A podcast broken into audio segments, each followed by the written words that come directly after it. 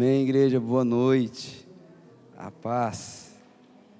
É muito lindo a, a multiforme graça de Deus, né? Como ela se manifesta na vida de, de cada um, né? Nós temos lutado e trabalhado é, para que aqui na origem cada um seja aquilo que Deus chamou para ser mesmo, né?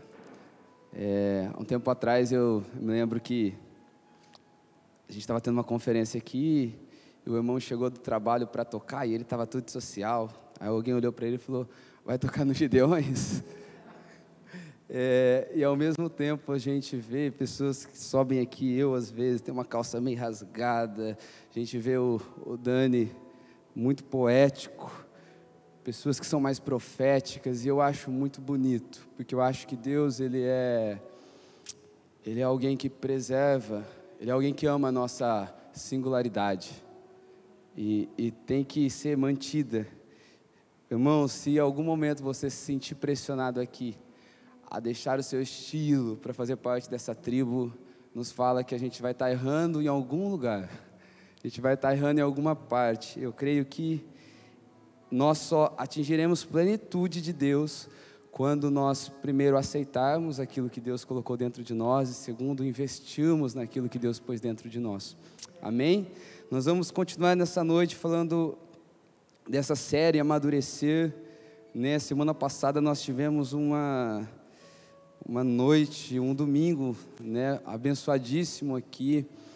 Ainda o pastor Jordano, no começo da semana, já mandou uma mensagem: falou, Pastor, você falou sobre Deus bagunçar a nossa rotina. Acordei cedo, era acho que 5 horas da manhã e e Deus falando ao meu coração. Eu e a pastora Mandinha em casa tivemos algumas experiências. E queridos, eu, eu acredito no que está sendo ministrado aqui. Eu acredito nesses dias que Deus tem nos chamado para um lugar de maturidade, é, para um lugar um tanto que mais profundo. Eu sei que a maioria de vocês que estão aqui com a gente são crentes. Obrigado, Tena. São crentes que já estão há um tempo na igreja. É um pedido muito comum aqui na origem quando alguém chega é, pastor, estou aqui me dando uma quase que uma última oportunidade, mas eu já não queria saber mais de igreja não, então nem me põe para trabalhar aqui dentro. Isso aqui é o que a gente mais ouve aqui nessa casa. Né, há um tempo atrás ainda bateu uma crise em mim. Eu falei, Jesus, a gente está indo aqui para três anos de igreja. A gente não fez quase batismo. Né, o que está acontecendo? Mas ao mesmo tempo tantas pessoas testemunhando a respeito de que já estava na ideia de ser um desigrejado, já estava na ideia de não frequentar mais uma igreja por frustrações do passado. E por que, que eu estou falando isso, queridos? Porque sabe aquela utopia que a gente julgou ser uma utopia e anos atrás, por causa de algumas frustrações, a gente foi deixando de acreditar e nós é, chegamos à conclusão que a melhor maneira era a gente se afastar um pouco das pessoas, porque o produto que venderam para a gente não era tão real. A verdade que falaram, ela era romântica, ela era bonita, mas de pouca, de pouca prática. Uma mensagem que não dava para colocar tanto em prática na nossa segunda-feira. Queridos, eu creio que o Senhor está nos chamando para um lugar de viver coisas que nós já ouvimos eu creio que o Senhor está nos chamando para um lugar aonde nós vamos ter um relacionamento mais profundo com Ele. Porque um, um cristianismo onde nós vivemos de, de, religião, e quando eu falo religião, eu estou falando a respeito de, de uma cartilha. Olha, você pode isso, você não pode aquilo, e agora porque você virou crente, esse, esse tanto de coisa tem que deixar de fazer parte da sua vida. E de repente as pessoas vão pondo para nós um monte de questões que a gente já não pode mais fazer. E, e daí a gente olha para o outro lado e pensa, mas qual que é a recompensa disso tudo? E eu já fui alguém que pensei que não fazia sentido. Mas existe um outro lado, existe um mergulhar um tanto que mais profundo. E, e nessa noite eu quero falar desse processo. É, o título da mensagem era Eu Era Cego. Abram comigo Marcos capítulo 8.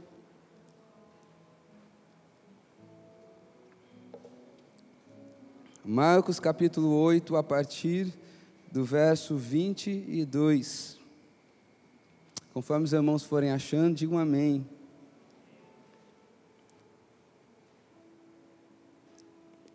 Diz assim, 8, 22 de Marcos.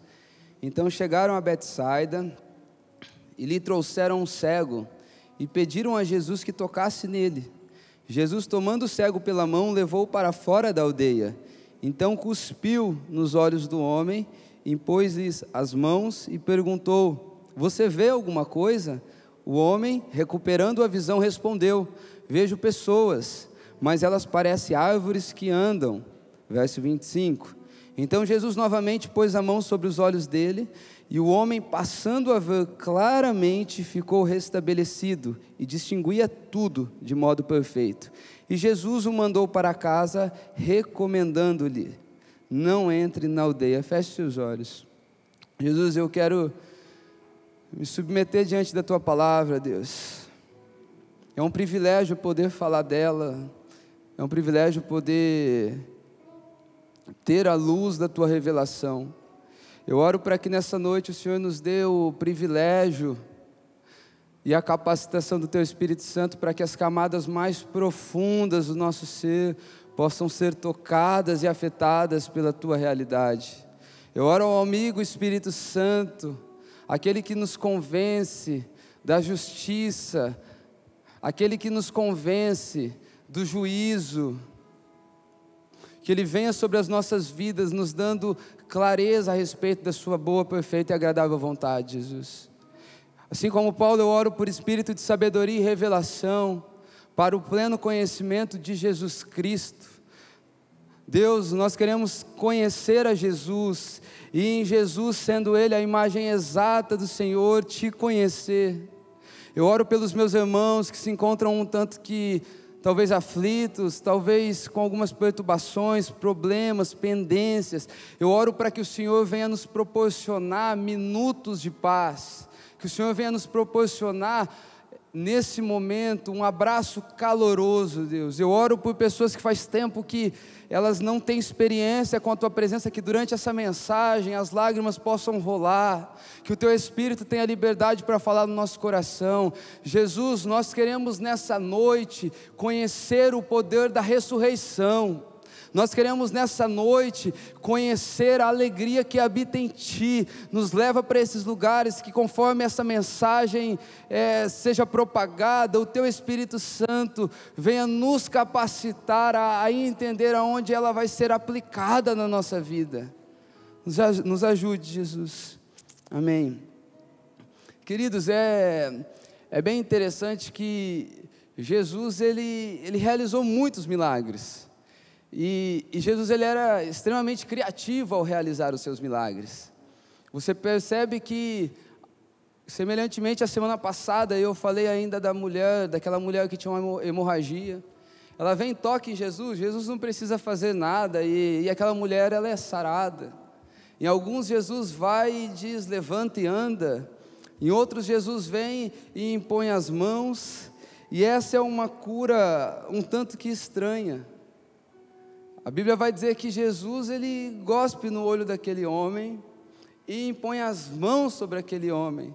E eu começo dizendo que eu, particularmente, Hugo, acredito que, que as curas de Jesus, os milagres operados por Jesus, eles sempre eram diferentes, porque nós, os homens, né, como raça, nós temos uma tendência a nos apegar ao modo operante das coisas. Você vai ver que hoje é, as igrejas que tomaram mais relevância, que estão hoje dentro das grandes mídias, elas são marcadas por um copinho com água. Porque é, é pregado que se você for um mantenedor ali durante algum tempo e ungir o seu copinho com água, Deus pode fazer na sua vida aquilo que até hoje você não lutou para fazer. É como se você bebesse um copinho com água e esse copinho com água resolvesse toda falta de, toda falta de posicionamento, toda falta de oração, toda falta de devoção. Jesus, sabendo disso, ele não, é, ele não patenteou nenhuma maneira de fazer milagres. Jesus sempre mudava a maneira de agir. E eu acredito que isso acontecia porque Jesus não quer que a gente aprenda a fazer as coisas para Ele. E o motivo pela qual ele não quer que a gente aprenda é, é porque ele nos quer dependentes. Porque quando nós aprendemos fazer aquilo que nós precisamos fazer, É, um exemplo disso é uma pessoa quando ela é muito talentosa. Porque ela consegue fazer e parece que tem muito Deus, mas é apenas uma graça comum que às vezes não é respaldada de uma vida em Deus, daquilo que Deus, sabe, o toque fresco de Deus. Então esse milagre ele começa dessa maneira. Essa é a primeira particularidade desse milagre. Ou melhor, essa é a primeira particularidade de como Deus faz, de como Jesus agia. Uma segunda coisa que eu vejo nesse milagre, para a gente trabalhar essa introdução, é que, diferentemente da maioria dos milagres de Jesus, que eles aconteciam de maneira instantânea, Jesus falava e a coisa acontecia, esse milagre ele é processual, ele não acontece de uma maneira instantânea. Há um primeiro momento, Jesus pergunta assim para aquele homem cego até então: O que é que você vê? E ele vai dizer: Olha, eu vejo homens como árvores andando. Provavelmente esse, esse homem ele não foi cego a vida inteira, porque se ele reconhecia que era uma árvore, né, não faz sentido que ele tenha sido cego a, a vida inteira. Mas agora, entre é, o início desse milagre e a conclusão desse milagre, há uma pausa. E eu quero poder utilizar dessa passagem para a gente trabalhar um pouco de como amadurecer na nossa vida cristã. Talvez alguns de vocês já ouviram eu falar a respeito do que eu vou falar agora. Mas Cristo, ele veio como homem até a terra. É bem interessante que às vezes a gente quer racionalizar as coisas de Deus. Mas a Bíblia vai dizer que ele era 100% homem, 100% Deus. Ele era homem e Deus, isso não tem como pôr na conta. É, é semelhante à Trindade. É três, mas é um. Mas quem que é o primeiro? Os três. Mas quem que é o último? Os três. Existem coisas em Deus que não dá para racionalizar, queridos. E Cristo ele veio como um menino, filho da, da Maria. A Bíblia vai dizer que era uma moça virgem, o anjo Gabriel chega até ela e fala: Maria, você vai conceber, dar à luz a um menino. E aquela moça era virgem. Pessoa, século 21, alguém falar que é virgem e está grávida, você acredita? Não acredita, não, né? Eu não acredito. É difícil. Eu tenho que ver o Filho de Deus depois para acreditar. Mas o, o fato é que um bebê, Jesus nascer na vida de uma virgem, é um completo milagre.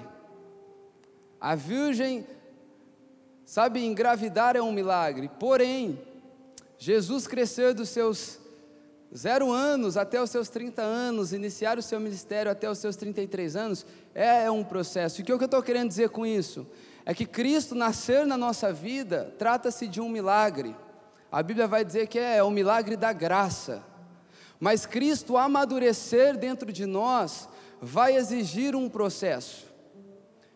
Um dia nós estávamos andando na nossa vida, como foi cantado aqui hoje, nós estávamos fazendo tudo o que nós queríamos e Cristo se revelou a nós. O versículo que está virando quase xodó nosso aqui da origem é, é que nós não procuramos e Ele se revelou àqueles que não o procuraram. Deus nos encontrou e foi um milagre Ele nascer na nossa vida. Mas agora, para nós crescermos e, e adquirirmos maturidade para a nossa vida cristã, nós vamos ter que viver alguns processos, e essa é a proposta dessa noite a respeito desses processos. E eu quero andar versículo a versículo para a gente poder decorrer e desfrutar um pouco dessa mensagem. Amém? No verso 22 vai dizer que chegaram até Jesus e levaram para ele este homem. E pediram para que Jesus tocasse nesse homem, e aqui está um primeiro passo, talvez, e talvez o mais importante para amadurecermos na vida cristã. Eles pediram para que Jesus tocasse, e o ensinamento é: a nossa natureza pecadora só será alterada, afetada, transformada quando em contato com a natureza santa e divina de Deus. Eu sei que você ouviu muito e talvez hoje você sabe que isso não é uma verdade, porém está lá no teu subconsciente. E, e é qual realidade? É aquela, se você for alguém bem bonzinho, você vai ter Jesus. Tanto é que a gente acredita nisso, que naquela semana que a gente dá alguma escorregada, a gente crê que Deus está mais longe. Mas naquela semana que a gente jejua, dá uma orada, busca mais a Deus, parece que Deus está mais perto. Vocês já tiveram esse tipo de, de experiência? Aquele, aquela experiência de acusação, Parece que você tem vontade de orar, mas você vai ter que chegar diante dele e falar algumas coisas para ele. Então, parece que ele está longe, parece que ele vai te julgar. Deus Ele é advogado, gente, não é juiz. Jesus é advogado. E a primeira coisa para que a nossa natureza comece a ser afetada a ponto da gente querer andar um pouco mais, subir um degrau na caminhada da fé, é um contato constante com Deus. O, sabe, o antídoto para aquele cego era que Jesus o tocasse. As pessoas que levaram Jesus, que levaram aquele cego até Jesus, é isso que elas pediam, para que Jesus tocasse. E queridos, sem um toque de Deus, nós não seremos transformados. Você não precisa ser bonzinho para ter uma vida com Deus, mas você precisa ter uma vida com Deus para Deus transformar o teu ser, e então você ser segundo o coração dele. Não dá para alterar a ordem. Você, por você mesmo, não consegue obedecer a Deus, e essa é uma realidade dura, mas nós precisamos é, nos deparar com ela e aceitar ela. É só Deus nos tocando, e tudo começa aqui. Nós temos essa mentalidade bem no profundo, que nós merecemos Deus, ou então que nós não merecemos Deus. Mas é Deus nos tocando, o verso 22 vai dizer que eles procuravam um toque de Jesus. No verso 23a, vai dizer que Jesus tomando o cego pela mão. E aqui está algo bem interessante, porque talvez reflete eu, você, nós. Mas aquele homem ele precisava o quê? Ele precisava ver. Mas antes de Jesus fazer ele ver, Jesus pegou ele pela mão. Porque, queridos, nós viemos até Jesus para ele resolver os nossos problemas. E na hora que nós chegamos para que ele resolva os nossos problemas, ele propõe para nós uma caminhada junto com ele. E sabe o que é interessante? E eu te falo isso com convicção é que todo problema que nós passamos durante muito tempo, ele é oriundo a uma falta de Deus. Às vezes a gente vai aconselhar, vai conversar com o irmão e, pastor, meu casamento já faz tempo que não está muito legal, o que, que eu posso fazer? Eu vou para uma terapia. Falei, irmão, vai para a terapia que ela vai te ajudar você se conhecer um pouco mais. Vai sim, vai fazer isso. Mas tem uma coisa, irmão.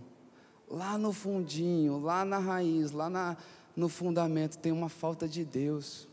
E por que, que eu estou dizendo isso, queridos? Não, entenda bem, eu quero ter um zelo nisso. Eu não quero dizer que todo problema que você passa é porque você não está bem com Deus. Já falei aqui anteriormente que existem desertos que é Deus que nos leva para lá.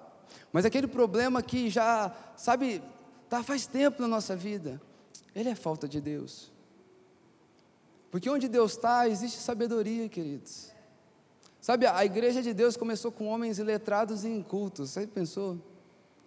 Imagina o seguinte: uma religião que começou com homens iletrados e incultos, aí você vê hoje um Hernanes Dias Lopes, um Nicodemos, um Luciano Subirá falando em nome de uma religião que começou com homens iletrados e incultos. Você entende a diferença? Deus nos capacita. Onde tem um homem uma mulher rendida, rendidos a, a quem Deus é, Deus está nos capacitando. Tudo que aquele cego queria, era ver. Mas Deus propôs para ele algo muito maior. Porque entenda, onde Jesus passa, e Jesus a cegueira? Não há. Então, onde Jesus passa, ele vai manifestando aquilo que ele é, e as faltas vão deixando de existir em nós. Então, aquele homem queria ver, porém, Jesus propôs para ele uma caminhada. Vocês estão comigo, gente? Agora, na parte B do versículo 23, vai dizer que Jesus o levou para fora da aldeia. E, e o levar para fora da aldeia é no momento quando nós chegamos diante de Jesus, porque alguém nos convidou para vir para a igreja, alguém nos convidou para ouvir uma palavra, e, e no meio de um culto, é como se Deus nos levasse para fora desse lugar, e a gente começa a ter um tipo de experiência pessoal com o Senhor. E queridos, é, entenda, Romanos 3, 23 vai dizer assim: ó, todos pecaram e destituídos da glória de Deus estão. Na versão Almeida Revista Corrigida vai dizer: todos pecaram e carecem da glória de Deus. Entenda uma coisa: todos nós vivemos uma espécie de cegueira, todos nós vivemos uma espécie de miopia, e eu não estou dizendo nem apenas espiritual, eu estou dizendo que nós não conseguimos ver tudo aquilo que nós precisávamos ver, todos nós estamos na condição de um cego. Vocês concordam comigo? Quantas coisas hoje você olha para trás e pensa, poxa, se eu, se eu tivesse ainda os meus 20 anos, já ouviu bastante isso? Se eu tivesse os meus 20 anos, eu ia. Se eu tivesse os meus 18 anos, se eu tivesse os meus 15 anos. E aí vai, depende da sua idade, depende da sua maturidade. Mas todos nós estamos na condição de cegos. Conforme a luz de Deus vai passando, a nossa vida vai clareando. Cegueira ela é comparada a uma espécie de ignorância, aquilo que antes você não via, não enxergava e hoje você enxerga. E agora Jesus leva esse cego para uma experiência onde os seus amigos que o levaram até aquele lugar já não iria experimentar. E para um lugar de maturidade, de constância com Deus, é, não dá para negociar isso. E sempre falo aqui, de culto em culto, ninguém vai viver o que era para viver em Deus. Nós precisamos de uma história pessoal com Jesus, queridos. Nós precisamos conhecer um Jesus que os outros não conhecem. Nós precisamos entrar. A Bíblia vai dizer que todos os tesouros de Deus estão contidos em Cristo Jesus. Nós precisamos encontrar em Cristo as pérolas que os nossos irmãos ainda não encontraram. Porque essa é a base de um relacionamento duradouro com Deus. Essa é a base de um lugar onde nós não iremos nos perder. E quando Jesus leva aquele homem para fora, aqui é a lei da sobrevivência. Entenda isso. Quando um homem está se afogando, ele não vai pensar em quem está se afogando do lado dele ou quem está com um barquinho ali perto. É, ele vai pensar na própria vida. E nós precisamos entender que nós estamos falando aqui nessa noite é, é a respeito disso. Quando o homem está se afogando, ele pensa nele, ainda mais se tratando da ruína eterna. Para para pensar. E por que, que eu estou falando isso? Porque a maioria de nós temos muitos motivos para não embarcar na caminhada que o Senhor tem nos chamado já faz algum tempo. Sim ou não? Nós temos muitos motivos. E entenda, você sendo um cristão imaturo, você é pior do que alguém que está lá fora. E vou te explicar. Muitas pessoas hoje nem querem mais entrar dentro de uma igreja. E sabe por quê que elas não querem mais entrar dentro de uma igreja? Não foi porque existe ideologia lá fora. Foi porque alguém aqui dentro feriu essas pessoas. E quem são os próximos que vão ferir essas pessoas? Eu e você, que seremos líderes, se a gente não amadurecer, a gente é um bom candidato para se tornar esse tipo de pessoa. Então, queridos, o Senhor está nos chamando para fora, para um lugar onde Ele vai nos ensinar os seus preceitos, para onde Ele vai nos ensinar tudo aquilo que Ele, que ele tem para as nossas vidas. E é interessante que esse cego, antes de Jesus levar ele para fora, a Bíblia vai dizer que ele estava em Betsaida.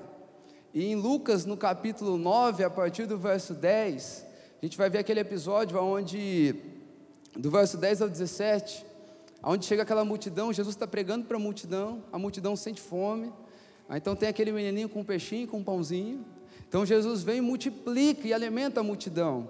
Olha que interessante, Jesus está tirando aquele homem de um lugar de multidão. Jesus está resgatando aquele homem do senso comum. E, e o sair do lugar de multidão é quase que um processo natural de quem resolve pegar na mão de Jesus para andar.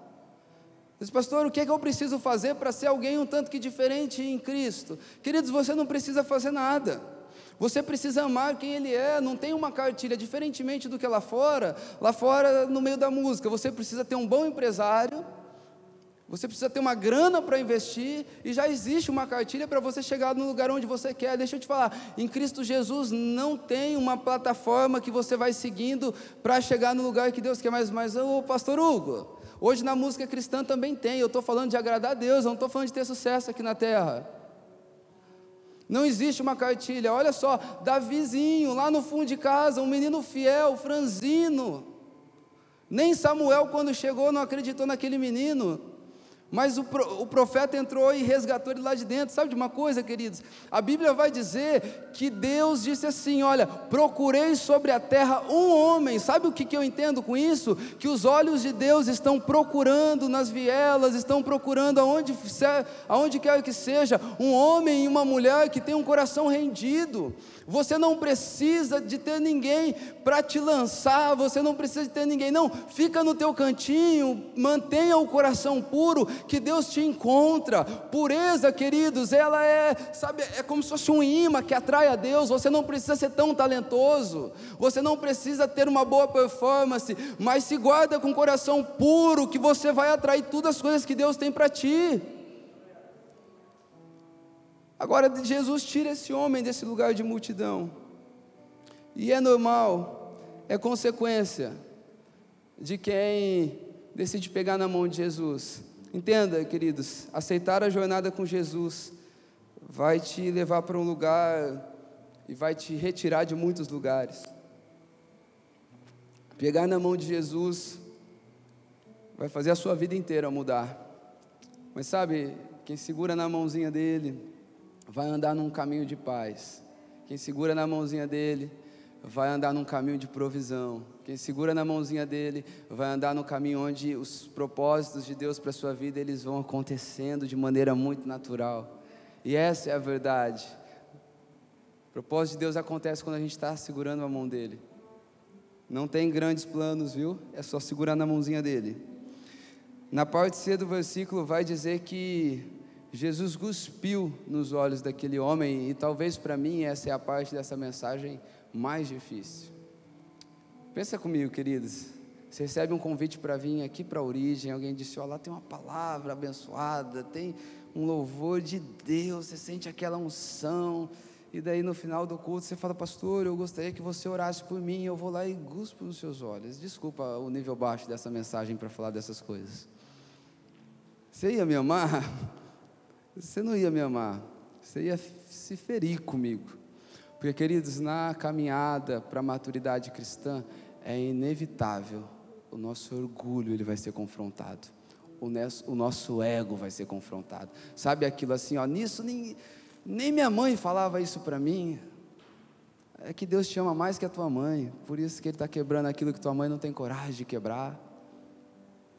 O nosso orgulho ele precisa ser confrontado. Entenda esse princípio. Nem todo humilhado se torna humilde mas todo humilde um dia foi humilhado. A humilhação faz parte do Evangelho. A humilhação é algo que nós vamos passar e, e não vai ter como a gente correr disso. Filipenses capítulo 2, versos 5 a 8, não precisa abrir, diz assim: Tenho entre vocês o mesmo modo de pensar de Cristo Jesus, que, mesmo existindo na forma de Deus, não considerou ser igual a Deus algo que deveria ser retido a qualquer custo. Na NVI vai dizer algo que deveria apegar-se. Pelo contrário, ele se esvaziou, assumindo a forma de servo, tornando-se semelhante aos seres humanos e reconhecido em figura humana, ele se humilhou, tornando obediente até a morte morte de cruz. Queridos, para nós sucesso é ter, reter. Para nós sucesso é superabundar. Na perspectiva de Deus, sucesso é se esvaziar, se humilhar, obedecer. Aqui está um ponto onde muitos de nós paramos. Quando Deus veio com esse tipo de processo, onde o nosso eu estava sendo confrontado, nós não, talvez nós não desejamos e não continuamos nessa caminhada. E é um lugar onde não tem como fugir disso. É o processo de esvaziamento. Olha só, ele era Deus. E se ele não se apegou no fato de ser Deus, imagina a gente se apegar no fato de ser quem a gente é. Ele se esvaziou até o final. Gente, vou voltar a falar daquele assunto chato. O guspe de Jesus. É uma coisa nojenta, sim ou não? Nojento. Mas aquilo que era nojento se tornou medicinal. Talvez você olhou um dia e falou assim: crente? Eu nunca vou entrar numa igreja de crente. Não vou ser crente de jeito nenhum. E de repente hoje você está aqui e aquilo que um dia para você era o cúmulo, hoje se tornou um lugar de paz, um lugar de equilíbrio. Sabe talvez aquela pessoa que você falou, dessa pessoa eu nunca vou precisar. Fale isso não, irmão. Essa pessoa eu não quero nem contato. De repente ela está cruzando o seu caminho, fazendo aqueles que mais, aqueles que, aquelas coisas que os mais perto nunca fizeram para você. Esse processo a gente tem que passar, queridos. Tendo uma coisa, se você quiser viver o Evangelho de Cristo, Ele propõe para nós um lugar de humildade. Não dá para você ser apegado em você mesmo. Cristo se humilhou, Cristo se esvaziou. E esse é o sucesso. Eu ainda, nós estamos, estamos no projeto 365 que o Dani citou aqui. O projeto 365 é um projeto de leitura bíblica anual. Então nós lemos por dia ali quatro, cinco capítulos por dia e até o final do ano nós vamos ler a Bíblia inteira, né? E toda semana sai um podcast falando de um livro que nós estamos lendo, talvez de um capítulo. E hoje nós estamos lendo 1 Coríntios e Paulo vai dizer assim à igreja de Coríntios: Fiquei sabendo que entre vocês existem irmãos que um está levando o outro para o tribunal na frente do juiz. Será que vocês não sabem que vocês que vão julgar os de, até os anjos e os de fora, como é que vocês estão levando para os de fora julgar a situação de vocês? Depois ele vai dizer: será que não vale a pena sofrer injustiça? Será que não vale a pena perder? Aí ele vai dizer: para vocês isso é uma completa derrota, não querer perder. Queridos, tudo aquilo que você está disposto a dar é aquilo que Deus se encarrega de sustentar na sua vida. Mas tudo aquilo que você quer reter, Deus vai tirar. E sabe por que Ele vai tirar? Porque Ele te ama tanto que Ele quer você para Ele, não para aquilo que você quer reter. Quanto mais solto você for, quanto mais leve você for, mais espaço você abre para Deus te dar as coisas, te dar lugares, te dar uma voz. Mas quanto mais orgulhosos nós somos, mais forte é a mão de Deus na hora de nos quebrar. Amém? No verso 24 vai dizer que agora esse homem recuperando a visão, né? Vai dizer também que ele levantou os olhos. Em Mateus, no capítulo 4, no verso 16, vai dizer que o povo que vivia em Naftali e Zebulon, eles habitavam em grandes trevas, mas agora eles viram grande luz. Aqueles que estavam assentados nas regiões da morte, agora raiou a luz de Cristo. E essa é uma profecia de Isaías capítulo 9, verso 2, onde Isaías ele prometia o príncipe da paz, e ele profetizava que aqueles que estavam em escuridão, aqueles que estavam nas regiões das trevas, um dia haveria um príncipe que a sua luz brilhava tanto, uma luz natural, que nós sairíamos deste lugar. E aqui é um ponto da mensagem onde eu quero tratar um pouquinho de gratidão com, você. Talvez até hoje você ainda não vive aquilo que você gostaria, talvez até hoje você ainda não vê o que você gostaria de ver, ainda você talvez não tenha a clareza que você desejaria. Mas uma coisa é fato: você é muito melhor do que o que você era um tempo atrás, sim ou não? Nós melhoramos, melhoramos bastante, queridos. E gratidão do que Deus já fez é uma portinha para a gente entrar nos novos lugares, para as possíveis obras de Deus no futuro da nossa vida. Então nós não vimos ainda como nós gostaríamos, mas eu era cego e hoje eu vejo. Não é como não toco ele ainda e ele não me toca como eu desejava, mas o caminho, essa pequena penumbra de luz que ele me deu, já serve para mim saber onde é o lugar, a casa da luz, aonde que tem mais dessa luz que emana dele. O que Deus nos deu até hoje, queridos, sabe, esse homem ele levantou os olhos e, e, ele viu um pouquinho. E esse é o primeiro passo. Talvez hoje você já vê, então, o seu primeiro passo em ver alguma coisa, o seu primeiro passo é, é o teu coração te acusar de algum tipo de pecado, mas ao mesmo tempo, em alguns momentos, você se sentir salvo por Deus, você se sentir amparado por Ele, e eu quero te dizer que esse é só o começo. Essa penumbrinha de luz é um convite para uma imensidão que está em Cristo Jesus disponível para nós. Origem Igreja tem mais. Existe algo em Cristo, sabe, é como um oceano. Quanto mais você mergulha, mais você descobre. Quanto mais você entra, mais a revelar ele tem. A Bíblia vai dizer que se fosse colocar todos os feitos de Jesus, Olha só, não caberia em livros nenhum do mundo. Pensou nisso? Três aninhos fazendo algumas coisas, porque há uma imensidão em Cristo e dá para a gente acessar elas, eu, a ela, eu creio. No verso 24, na parte B, então agora aquele homem levanta os olhos e ele vê, então vem a pergunta, e a pergunta é: o que é que você vê? Ele vai dizer: é, homens, são árvores como homens que andam. E entenda essa parte. Talvez você vai refutar a minha analogia, mas uma, uma analogia de Charles Spurgeon não dá para refutar, né? Tem um, um, livro que eu gosto muito, são 173 sermãos de Charles Spurgeon da obra de Cristo, e no sermão número 3, ele fala a respeito dessa passagem, ele fala que homens como árvores andando é senão uma só coisa, o homem e o madeiro. Queridos, o primeiro toque que Deus dá em nós, o primeiro toque que nós temos dele, fala de um lugar de salvação. Eu creio que nós somos salvos. A prova que você é salvo é que Deus tem te chamado todos os dias para voltar para Ele. A prova que Deus está nos salvando é que Ele está santificando a nossa vida, é que Ele está mudando quem a gente é. Mas esse é, é só o primeiro passo, é só a porta de entrada. Como já disse no começo, você não é salvo pelas suas obras, mas você é salvo para as suas obras. Efésios 2, do verso 8 ao 10 diz assim: Pela graça vocês são salvos mediante a fé. Isso não vem de vocês, é dom de Deus, não de obras para que ninguém se glorie, glorie, pois somos feitura dele, criados em Cristo Jesus para as boas obras, as quais Deus de antemão preparou para que andássemos nelas. Então entenda isso: você não é salvo por elas, mas você é salvo para elas. O primeiro toque é homens como árvores andando, é um vislumbre com a salvação. Sabe aquele, aquela vez que Deus te tocou? Lembra?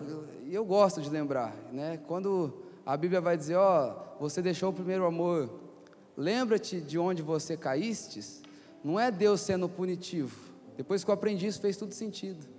Não é Deus te punindo, lembra de onde você caiu e vai lá e conserta. É Deus relembrando para gerar saudade e essa pessoa querer voltar nesse lugar onde é que ela caiu. Então esse primeiro toque relembra, lembra o primeiro dia que Jesus te tocou. Lembra o primeiro dia que você descobriu que havia algo além de você, que havia algo que era maior do que você.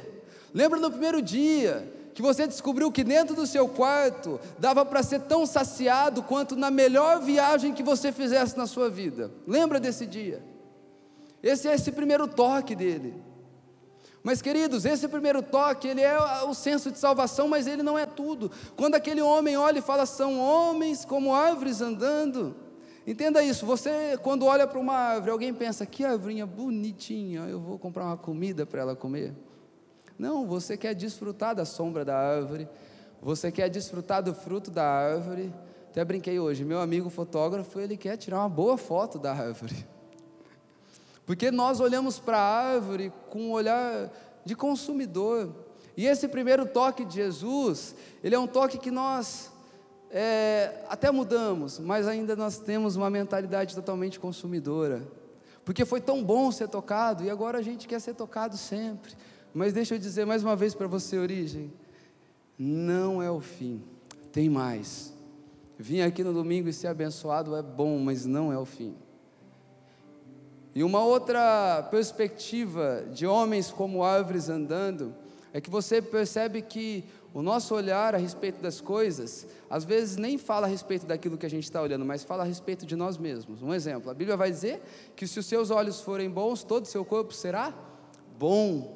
Nós vemos aquilo que nós somos. Por isso que quem vê muita coisa errada fora, provavelmente dentro tem alguma coisa que precisa ser mudada. Então, quando aquele homem ele vê árvores, entenda isso. Você sabia que uma escultura de madeira ela está dentro de uma árvore, né? A diferença é que ela ainda não foi esculpida. A diferença é que ela não foi trabalhada ainda por uma mão humana.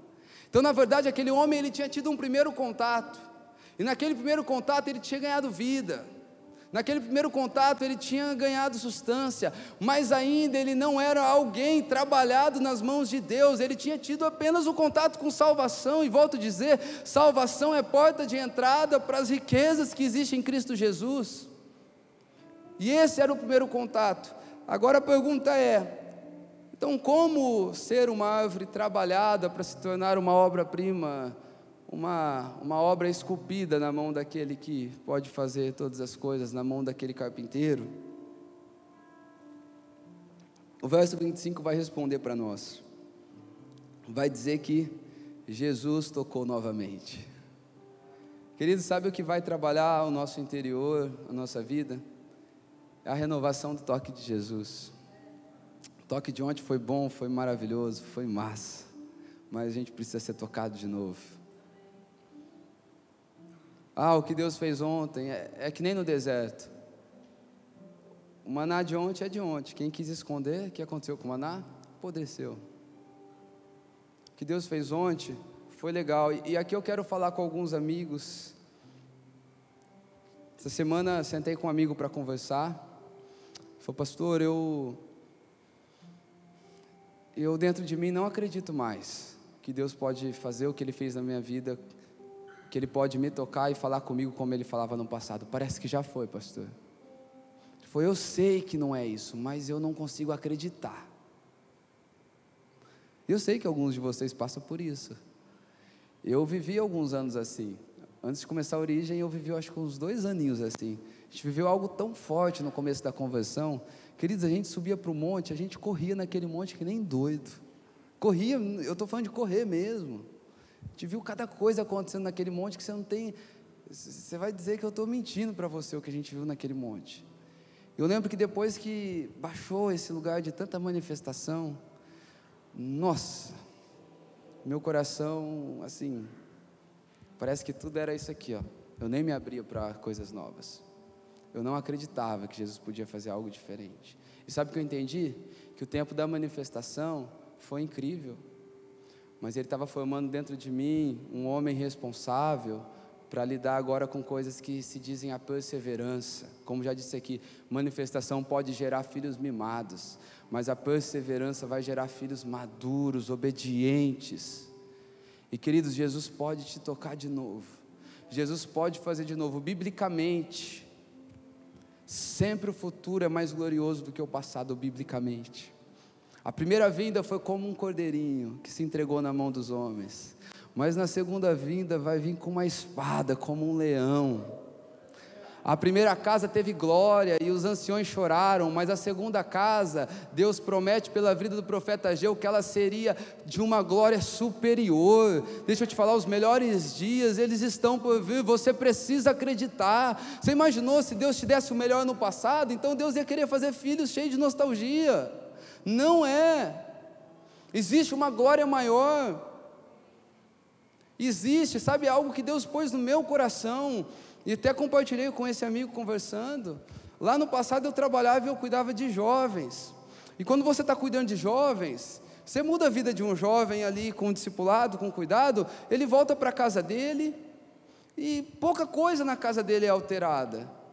E eu não estou desestimulando você que é jovem, mas sobre a casa existe uma, uma hierarquia e é o pai que tem responsabilidade sobre os filhos. Isso é libertador, mas é o pai que tem a responsabilidade sobre os filhos. E você, você muda a vida de um jovem, às vezes vai começar daquele jovem para frente a transformação, eu, eu sou prova disso. Mas, queridos, hoje a gente lidar com famílias, e quando você muda a vida de uma família através daquilo que Jesus te dá, aquela casa que antes havia violência doméstica, traição, droga, de repente o pai de família senta e fala: Vamos orar antes de comer. É por isso as responsabilidades de hoje elas são maiores. Quando Ageu vai dizer que a glória da segunda casa seria maior do que a primeira, é porque a primeira tinha paixão, a primeira tinha um fogo que queimava, mas ouve isso, a segunda tem experiência. Que tal a gente pegar a paixão da primeira com a experiência da segunda? Tem coisas maiores para Deus fazer em nós. Eu vejo hoje tantas coisas que eu vivia em Deus, mas parece que não tinha tanta relevância. Mas hoje eu vejo eu e a pastora Amanda vivendo algumas coisas em Deus que a gente nem acredita nas proporções que tomam.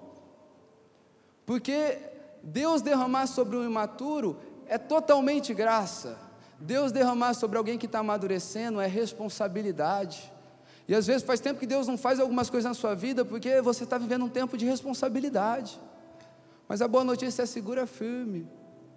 Porque todo tempo de escassez, Todo tempo de pressão, ele precede um tempo de derramamento de Deus. Então, se está seco faz tempo, é Deus criando o ambiente para ser maior ainda a glória que Ele vai fazer na sua vida. Ele pode te tocar novamente. Abram comigo em Oséias capítulo 6. Oséias 6, profeta menor. Conforme os irmãos forem achando, digam amém. Ezequiel, Daniel, Oséias. Oséias capítulo 6, a partir do verso 1. Vamos lá? Venham e voltemos para o Senhor, porque Ele nos despedaçou, mas virá nos curar.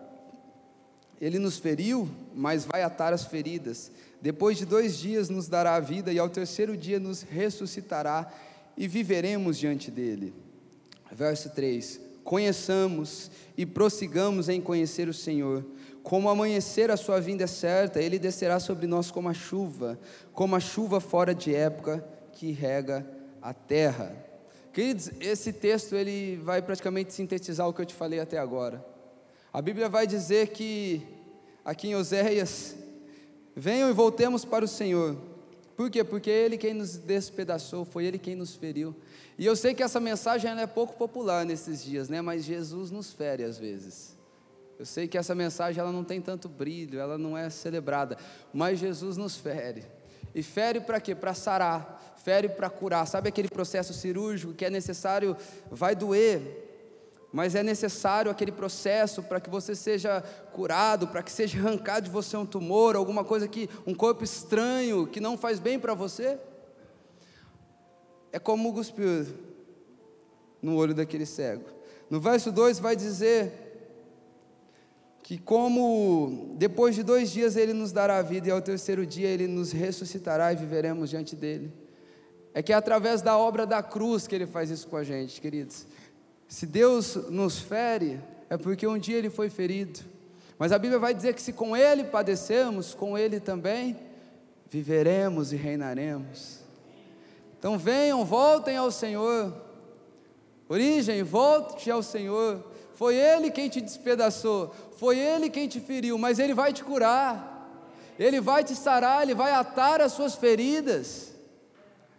Porque assim como ele morreu, ressuscitou no terceiro dia, o poder da ressurreição, a Bíblia vai dizer que o mesmo Espírito que ressuscitou Jesus dentre os mortos, ele habita hoje em nós. Sabe de uma coisa? Várias vezes na Bíblia eu olhei para a Bíblia e pensei, por que, que Deus não começou tudo de novo? Um exemplo, para que fazer um exército de um vale de ossos secos? Já parou para pensar nisso? Por que, que ele não fez, já que ele tinha esse poder, por que, que ele não fez um exército de homem novinho? Por que, que Deus foi começar com o filho de Adão? Por que, que não começou tudo de novo? É porque, queridos, nós não somos descartáveis para Deus. Quanto tem alho, Ele ainda está lutando por nós. Nosso Deus é um Deus que, no seu caráter, há restauração e Ele ama nos restaurar. E o verso 3 vai dizer assim: Conheçamos e prossigamos em conhecer ao Senhor. Essa palavra conhecer é uma palavra iada, e essa palavra é, ela significa um conhecer relacional, um conhecer de, de maneira pessoal. E sem esse conhecer, como dito no começo, não dá nem para começar uma caminhada de verdade com Cristo. Às vezes a gente chama de caminhada com Cristo um, uma camada superficial onde nós vamos para Cristo como quem vai para um guru espiritual dizer eu preciso disso de você agora. Às vezes a gente não está trazendo hoje uma oferenda e levando na, lá no cemitério, mas às vezes a gente traz uma oferta com o coração meio estranho. Às vezes a gente acha que o nosso nível de bondade compra de Deus aquilo que a gente tanto esperava. Deus quer ser conhecido. Deus quer se fazer conhecido. A Bíblia diz que assim como Ele nos conhece, Ele se fará. Gente, vocês estão muito quietos hoje, vocês estão bem? Depois vai dizer que, como o amanhecer, sua vinda é certa. Então fica com esse texto, com esse texto de plano de fundo. Conheçam e prossigam em conhecer. Agora a Bíblia vai dizer que para aqueles que estão conhecendo e prosseguindo em conhecer, assim como o amanhecer, a sua vinda é certa. Queridos, pode demorar. E é vinda em duas perspectivas. A primeira, e é aquela que nós estamos esperando, na hora que o nosso Senhor nos chamar e céu preparado, aquela mesa preparada, com Ele reinarmos. E numa segunda perspectiva, procura, deseja, busca, que uma hora você vai estar no lugar sem esperar muito, e a vinda dele na sua vida é certa como amanhecer. Talvez a noite hoje está bem escura, está densa, está sombria. Deixa eu te falar, assim como o amanhecer, a alva há de nascer, Cristo há de se revelar para você no meio da sua caminhada. Eu não tenho dúvida disso. Depois, nessa mesma, esse mesmo versículo na Almeida, na Almeida Revista Corrigida vai dizer como a alva será a sua ida. E olha só, essa palavra será, ela no hebraico é a palavra kun não sei se eu pronunciei certo, mas é assim que eu li. Que significa firme e constante.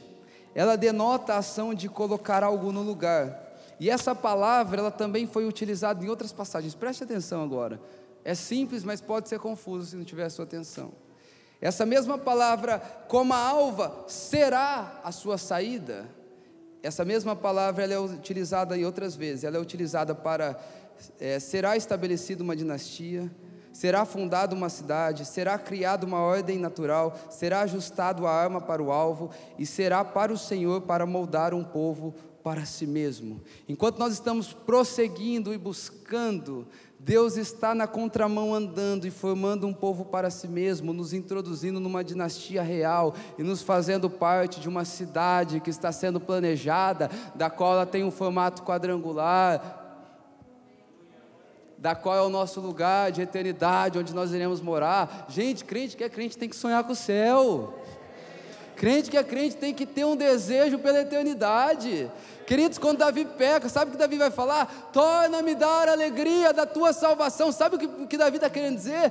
Eu provei de tudo, eu podia ter tudo. Foi um rei que venci Filisteu, morreu, venci todo mundo. Mas tem uma alegria que era a força motriz da minha vida, e essa alegria não é outra senão a alegria da tua salvação é a alegria de saber que um dia toda lágrima será enxugada, é a alegria de saber que um dia todo pecado que tanto nos aflige não, faz, não vai fazer mais parte, que toda morte que causa tanta dor não vai mais existir, é a alegria de saber que um dia, que um dia o conheceremos, que um dia sentaremos com Ele, que um dia não haverá mais mistérios ocultos, mas haverá um Deus que se revela para nós com carinho, com amor, com paz, com mansidão.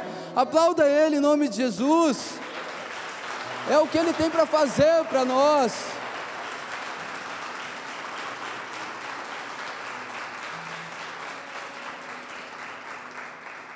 Essa é a essa deve ser a nossa maior motivação.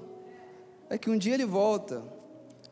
E quando nós temos essa motivação, entenda uma coisa: os problemas, as aflições, elas se tornam leves, mediante ao peso de glória que vai ser um dia revelado. E no próximo, a próxima frase desse versículo é que ele descerá sobre nós como a chuva. Então, olha, qual era o plano de fundo? Aqueles que estão prosseguindo em conhecer. A Bíblia vai dizer que ele descerá como a chuva. E a chuva ela tem algumas funções. A primeira função em Rio Preto não vale. Porque geralmente quando chove, a temperatura cai, sim ou não? Rio Preto não, né? Rio Preto continua calor, a gente continua suando. Mas uma primeira função da, da chuva é que a temperatura muda, o ambiente é alterado, queridos. Então, para aqueles que estão buscando, o Senhor há de vir para alterar os ambientes da nossa vida. Uma segunda função da chuva é que ela lava. Já deixou o carro debaixo de uma árvore na hora que está chovendo? Fala, que miséria de árvore. Tinha que a Construeste passou por aqui, o tanto de sujeira que cai no nosso carro. Porque a chuva lava. Então, para aqueles que estão buscando, Deus há de vir para mudar os nossos ambientes.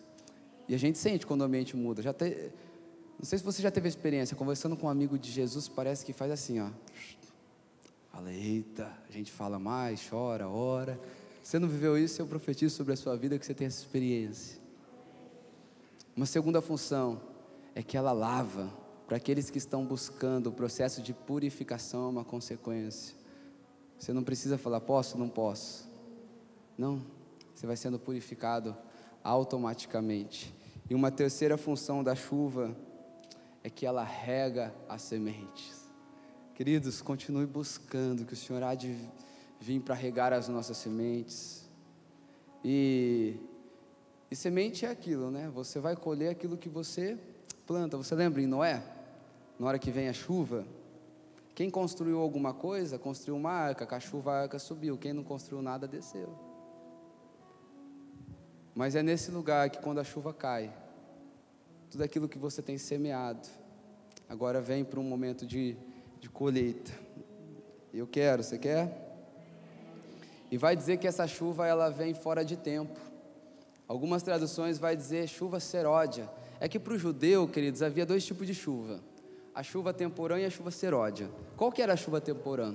A chuva temporã era aquela chuva que ela tinha data para acontecer. Diferente de Rio Preto, né? Que não tem data e quase não acontece. Mas ela tinha uma data. Então o que as pessoas faziam? O que os agricultores faziam? Eles semeavam bem naquele período para pegar aquelas chuvas. Então a chuva temporã era chuva coletiva, a chuva que todo mundo recebia. Agora a chuva seródia era uma chuva que ela sempre vinha fora de tempo. Era uma chuva que eles não estavam esperando muito. E era uma chuva que ela regava aquelas sementinhas que não cresceram na temporã. E sabe o que é essa chuva fora de tempo, queridos? Lembra que eu falei que Jesus pegou o cego e levou para fora da aldeia? É você olhar ao seu redor, muitas pessoas vivendo uma seca, e o Senhor te levantando como alguém que tem um interior abundante, cheio de chuva, para você ser transformação nesses lugares. Busque, continue buscando, que a chuva seródia há de cair sobre você. Você imaginou? Nós vivemos um tempo hoje, não, não que nós estamos conformados, mas parece que Deus não move como movia antes, no sentido de manifestação. Né? Hoje, uma irmã que da igreja falou assim: Pastor, me indica uma igreja pentecostal que eu estou com saudade. Falou. Eu indiquei duas para ela. Porque parece que não, não, não tem mais aquele aviãozinho, né? Umas coisas. As coisas um pouquinho mais diferentes. Mas já pensou no meio desse culto, você começar a girar aqui que nem doido? Eita! Mas pensou, no meio desse tempo que está um pouco seco de manifestação, o Senhor começar a te usar num lugar, pessoas começar a chegar, se a chegar e se converter pelos sinais, pela, pelos milagres. Essa é a chuva seródia, e ela vem na vida daqueles que estão buscando, prosseguindo em buscar, que estão continuando, não estão desistindo, mesmo sem sentir. Essas pessoas prosseguem, não por um sentimento, mas por uma convicção. Eu profetizo isso sobre vocês, querido. Estou profeta hoje, hein? Eu profetizo mesmo. E agora no verso 25, na parte B, vai dizer que após o segundo toque de Jesus, diz que aquele cego ele, ele começa a enxergar tudo claramente. E olha que interessante, lá no verso 22, 23, alguém trouxe, os amigos tiveram que trazer ele pela mão, mas agora a Bíblia está dizendo que não, que esse homem ele via claramente na Almeida Corrigida, na Almeida Revista Corrigida vai dizer que ele distinguia todos e de longe. Queridos, que coisa maravilhosa. A gente chega na igreja e primeiro que muda, já, muda o jeito até de falar, né? Fala uma benção, você fala, já é crente, falou uma benção. Mas de repente você sair dessa camada para alguém que consegue ver com clareza a vida, porque é muito bom ter clareza. Deixa eu te falar um dos benefícios da clareza. A gente vive isso hoje. Precisamos melhorar? Claro, mas deixa eu dar a posição que eu tenho para vocês. É muito normal, as pessoas chegam e, pastor, eu estou passando por isso, aquilo. E, e às vezes a gente tem um tipo de clareza que é tão simples, e você vê que em pouco tempo a vida daquela pessoa muda. E agora aquele homem que não via, ele começou a ver, ele começou a distinguir, ele começou a entender o que acontecia em volta dele. E o Senhor tem nos chamado para isso, queridos. Nós somos o ponto de equilíbrio dessa terra. Não só de intercessão, mas o ponto de equilíbrio. E nós, o Senhor depositou a sua sabedoria. Lembra o jovem Salomão? Senhor, me dê sabedoria para governar o seu povo. Queridos, peça sabedoria para Deus, peça clareza e entenda quanto mais Deus te toca, mais claro o propósito dele vai se tornar para você. É natural o processo. Eu não sei se você já teve um líder ou alguém que era muito superior a você, e quando você fez uma pergunta dessa para ele, ó, como é que faz para ver a vontade de Deus? E ele trouxe um negócio super incrível para você, porque ele queria dizer que a vida dele era muito incrível. Deixa eu te dizer, e desculpa, mas é mentira. Não tem nada de incrível. Você tem que viver uma vida juntinho de Jesus e as coisas começam a acontecer na sua vida. Minha diferença para você, talvez para alguns é que eu entendi algo mais rápido que você, talvez para outros é que a minha vocação, ela grita um pouquinho no sentido de expressão, mas talvez no sentido de relevância, você vai ser tão quanto eu no teu meio de atuação. Não tem diferença. Somos iguais. E Cristo pode fazer tão mais bênção quanto a gente. Cristo pode fazer ver tanto quanto nós. E agora no verso 26 é engraçado, né? Cristo vem, pega esse cego, toca nele, toca mais uma vez, e agora ele começa a ver, e ele está tendo uma experiência sozinho com aquele que é o Filho de Deus. Então, poxa, agora Jesus vai enviar esse homem para uma grande conferência, Jesus vai enviar esse homem para uma grande obra. Vai sim. Sabe o que ele diz no verso 26? Volta para casa. Aqui está o lugar mais importante. Querido, se na sua casa não reconhecem que você deixou algumas coisas para trás e há mais de Cristo em você, lugar nenhum precisa reconhecer isso. É na nossa casa, o nosso campo de maior atuação. Ainda hoje pela manhã eu eu falei algo aqui, quero falar novamente. Eu, na minha juventude, comecei a ter é, experiências com Deus e, e para mim foi difícil entender algo. E eu, para você ainda que mora com seus pais, deixa eu te ajudar nessa parte.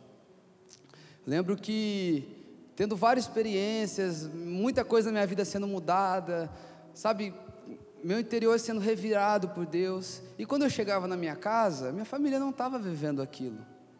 Então parece que aquelas duas realidades elas eram totalmente diferentes. E sabe o que eu fiz? Eu dicotomizei, eu separei. Aqui está minha casa e aqui está minha vida com Deus. Então fui vivendo, fui vivendo, casei. E hoje eu e a pastora Amanda a gente conversa sobre isso. Como eu gostaria de ter sido mais intencional dentro da minha casa. Como eu gostaria de ter sido mais luz dentro da minha casa. A casa não pode ser um lugar de fuga, queridos. A casa é o lugar onde você vai ser consolidado ou arruinado. Se o que Cristo fez em você não serve para sua casa, não serve para lugar nenhum. Se a obra que Deus tem feito em você não faz você ser um marido melhor, não faz você ser uma esposa melhor, não faz você ser filho melhor, esse evangelho que você tem não é digno de ser propagado. É na nossa casa que começa a transformação. É em casa que começa, sabe, os frutos daquilo que nós somos. E não é das grandes coisas. É você, marido, que nunca lavou uma louça para tua esposa e não lavar, e não lavar um banheiro. É você, esposa, que nunca fez uma surpresa para o seu marido, já está quantos anos casado, caiu na rotina, volta para casa essa noite sem escama, sem película, sem catarata nos seus olhos e volte a fazer o que faz tempo que você não faz. É aqui que começa a manifestação. A vida sobrenatural é sustentada por uma vida natural bem organizada. E esse é o motivo porque muitas pessoas subiram e caíram rápido, porque na vida natural não havia uma estrutura. E a ordem para esse homem é: volte para casa, fiz uma grande obra, te transformei, vai lá no lugar mais importante. Queridos, a maturidade faz isso com a gente. A maturidade nos ensina o que é prioridade. Alguém maduro sabe administrar bem, calcular bem as suas prioridades. E a ordem é volte para casa. E ele dá uma última instrução, mas não entre na aldeia. E é, é mais ou menos assim, ó. Eu acredito que a maioria aqui é de Rio Preto. Diz assim, ó, Guilherme, volte para casa, mas não volte para Rio Preto. Que paradoxo que é esse? É como se Jesus dissesse assim: volte para casa, mas não volte para a antiga maneira de viver que você vivia antes. Volte para casa, mas com as transformações que eu plantei dentro do seu coração. Queridos, eu creio nessa noite que o Senhor está nos chamando para esse lugar. Lembra do que a gente está falando? De maturidade. Existe um evangelho mais sóbrio, mais sério, mais real, mais relevante, que muda a vida de verdade, não muda só a rotina de um domingo. E é esse evangelho que ele é medicinal. Às vezes a gente fica pensando, ah, tem que entrar um político melhor. A gente vai ser Bolsonaro. Não foi uma boa hora para dar uma pausa, né? Agora a gente já viu que não é Bolsonaro. Então vai ser quem? Vai ter uma terceira via? Vai. Cristo Jesus. Aquela que deveria ser a primeira. Sabe o que é tolice? Nossa, colocar nossa expectativa em qualquer coisa que não seja Jesus. A Bíblia vai dizer: Cristo em nós, a esperança da glória. É em nós. É em nós, Cristo em nós, a esperança da glória. Mas esse evangelho ele precisa amadurecer dentro de nós, irmãos. Voltando ao que eu comecei dizendo lá no começo. Aquilo que talvez para você já tinha se tornado uma utopia, eu quero te falar. Me ajuda a acreditar que dá para levantar uma igreja madura, que erra sim, mas se arrepende rápido, que vacila sim, mas sabe confessar os seus erros. Uma igreja que ama o Senhor acima de todas as coisas, que honra os seus compromissos, honra as pessoas. Uma igreja que não deixa as pequenas coisinhas irem passando. Eu creio que o Senhor tem algo para derramar sobre nós. Eu, eu tenho sido perturbado nesses dias. Deixa eu falar para você, para te encorajar. A minha casa tem sido perturbada nesses dias. Já está ficando até que normal. Eu acordo, olho para Amanda, Amanda está lá para outro lugar de madrugada. Deus tem nos incomodado. Eu acredito que Deus está batendo na porta para algo que Ele está por fazer nas nossas vidas. A pergunta é: nós teremos uma estrutura para receber o que Deus tem para fazer? Nós desejamos, nós queremos, nós estamos disponíveis. queria propor para nós um tempo de oração. Hoje, pode ficar de pé. Hoje de manhã a gente estava em pouquinha gente aqui. E deu para chamar até o pessoal aqui para frente. Eu estava com uma saudade disso. De o pessoal vir aqui para frente para a gente se ajoelhar. Mas eu queria nesse momento orar pela sua vida e, e gostaria de te incentivar a orar também. Orar para que Deus te chame, queridos.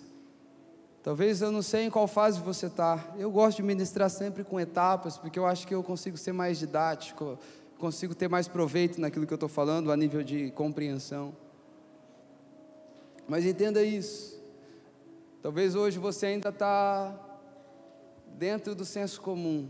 Talvez hoje você ainda está ali no meio de uma multidão e ora ora isso, ora aquilo, você está indo com todo mundo, como meninos que são jogados de um lado para outro com ventos de doutrina.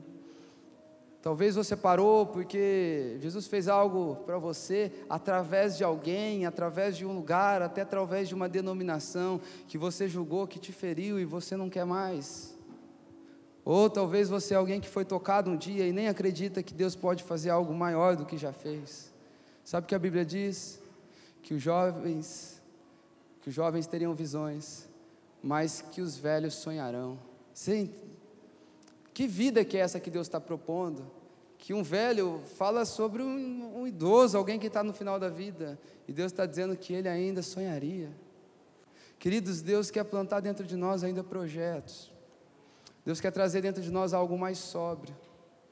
E eu gostaria de te convidar a orar. Eu sei que durante essa mensagem talvez vai ser difícil você ter pegado tudo que eu falei aqui, por isso também quarta-feira, meio-dia, na hora do almoço, sai nosso podcast, pode ouvir. Mas eu sei que nessa noite tem algo dentro do teu coração que Deus te, te incomodou durante essa mensagem. Eu queria propor uma oração. Feche seus olhos. Jesus, eu, eu quero apresentar a vida dos meus irmãos. Nós queremos, Pai, chegar nesse lugar de maturidade, Pai, uma maturidade na nossa vida cristã, Pai. Um lugar onde nós vamos ter resiliência, Pai, para lidar com os desafios cotidianos. Um lugar onde nós não teremos medo daquilo que o Teu toque promove em nós, Pai. Confronta nessa noite o nosso orgulho, Pai. Gera em nós um processo de esvaziamento. Pode mexer no nosso ego, pode mexer, Pai, em, em todas as áreas que nós nos achamos autossuficientes toca no nosso coração, vem promover um toque, Espírito Santo, e esse toque que molda as nossas vidas de acordo com Cristo Jesus. Nós queremos nessa noite o teu toque, venha nos tocar nessa noite, venha tocar nas camadas mais profundas do nosso ser, venha transformar a nossa vida, essa é a nossa oração nessa noite. Deus, nós clamamos, toca-nos, nós clamamos, dobra-nos, nós clamamos, venha sobre nós com seus processos, venha em nós com a Sua presença densa. Nós queremos a Tua presença, nós queremos a Tua essência, Jesus. Por favor, Espírito Santo, nos conduza nessa noite para este lugar. Toque aquele que faz tempo que já não tem uma experiência contigo. Mexa dentro de nós, abale as nossas estruturas. Nós queremos ter uma perspectiva eterna. Nós queremos sonhar com o céu. Nos resgata do materialismo, nos resgata, Pai, do senso de possuir as coisas, Jesus. Isso dentro de nós, Deus. Essa é a nossa oração. Esse é o nosso desejo, Jesus.